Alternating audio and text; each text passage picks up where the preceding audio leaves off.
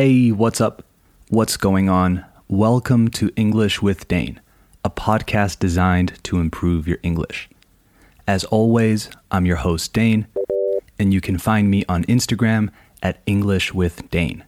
If you want a full transcript of this and all future episodes, send me a message.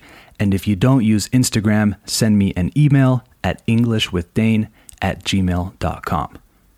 Today's episode is about answering a question people ask me a lot What is my English level? The reason I wanted to talk about this is because it seems like, parece, a very simple question, but it's actually a very complicated one. So I wanted to talk about it a little bit and see if I can express my perspective. So let's go. You are listening to episode 93 of English with Dane. Hit it.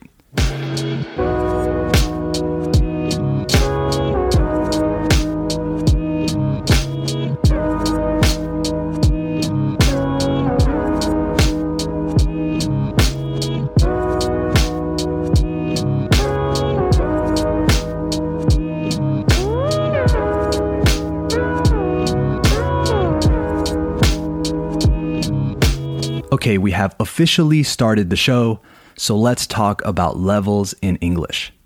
First, I want to talk about how we perceive levels. As a student, you probably see levels as a ladder, una escalera, that you are trying to climb, que estás intentando trepar or subir. You're a B1 and you want to get to a B2, so you have to learn certain verb tenses, expressions, idioms, phrasal verbs, etc. That's fine if your objective is to pass exams. I don't think it's necessarily a bad way to see it. What I propose is a different perspective for you. To talk about this perspective, let me tell you about how I perceive levels as an English teacher. I've taught lots of different students over the last 10 years young kids, older people, beginners, advanced speakers, and everyone surprises you in a different way. Some people know how to use verb tenses really well, but they lack, les falta, vocabulary.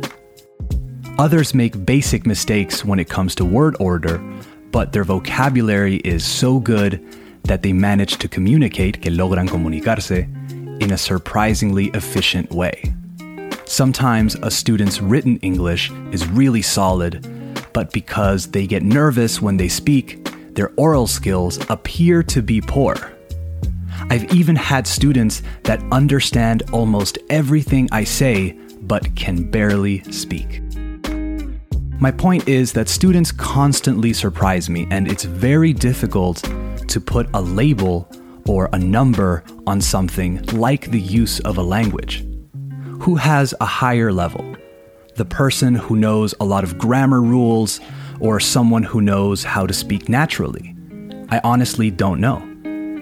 These 10 years of teaching have made me realize that maybe we should think of language as a map.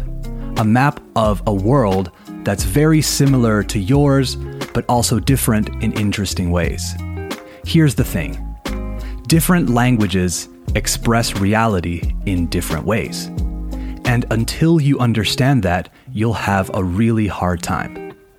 People always say they want to think in English, but what they're really saying is that they want to internalize the way English expresses reality.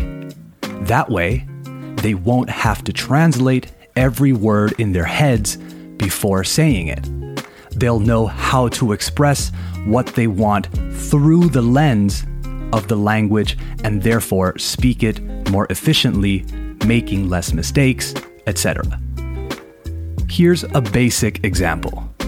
In Spanish, we say tengo 30 años. El verbo es tener, to have. So naturally, you translate to I have 30 years. But in English, years are not something you have, but something you are. So I am 30 is correct. We also don't say years at the end. You have to choose between I am 30 years old or I am 30. All or nothing. Todo nada. So, right there, in one very basic sentence, we see two mistakes. One of them being a big mistake, let's say. Let's do another one. In Spanish, we say me confundí, me cansé, me mareé. But in English, we don't have those verbs. We need to use get because in English, we use get to talk about changes of state, cambios de estado. I got confused. I got tired. I got dizzy. I got hungry, so I ate the pizza. I got frustrated because I couldn't solve the problem. The point I'm trying to make here is you have to explore the world of the language you're trying to learn. Find out how they express the ideas you want to express, how they express disagreement, how they express things like ownership, emotions, etc. Remember that it's about learning efficiently. What are the things you talk about most in your life? Start with those. Do you cook a lot? Do you know how to say, puedes remover la sopa, enjuaga el tupper, corta a lo largo, etc.? Learn using what you already know. If you like watching TV shows, you already have an advantage. One of the best things you can do, I think, is watch TV shows in your native language with subtitles in English and read them. Again, watch shows in your native language, Spanish in most of your cases, with subtitles in English and read them. Read the subtitles. This will help you understand how English expresses things in comparison to Spanish, or your native language. It's better to do it this way because you don't have to make a huge effort, un esfuerzo enorme, to understand. It's easier to pay attention. And another thing, maybe watch slower TV shows like police dramas, documentaries, and stuff like that. Maybe not stuff like lawyer shows, series de abogados, where they speak really quickly. It doesn't give you a lot of time to read. But if you can follow it, go for it. Even better. One more thing to consider before I go. The other day, I went on a website called Sporcle, spelled S P O R C L E, where you can do a bunch of quizzes and stuff and I did a quiz about the 100 most common words in English. You have, I think, eight minutes to try and do it, and I thought it was really cool and really interesting, actually. I think it's a really good exercise for you to do because it gives you a good perspective of the language and how we use it. It shows you that you don't need to know a million verbs and expressions and idioms necessarily those will come with time, vendrán con tiempo. And they'll happen organically, like they happen for native speakers.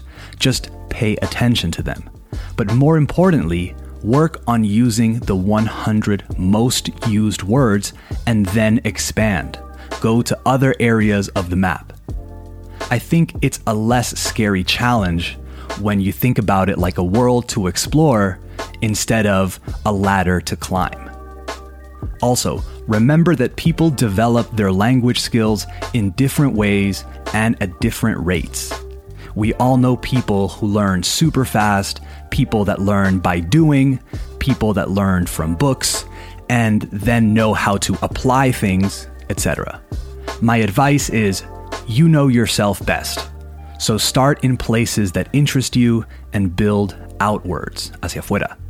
Don't become obsessed about levels. It's really not a perfect system. Become obsessed with exploring instead, and your level will improve without you even noticing. All right, that's my advice for today, and that's the episode. I hope it was clear. Maybe I could have explained it better, but I think you understand what I mean. Thanks for listening. Don't forget to support English with Dane by following the show on Spotify and Apple Podcasts, and by giving it a five star review. Share this episode with someone who you think would benefit from it. And remember, if you want full transcripts of all future episodes, let me know at English with Dane on Instagram or send me an email at englishwithdane at gmail.com. All right, talk soon. Bye bye.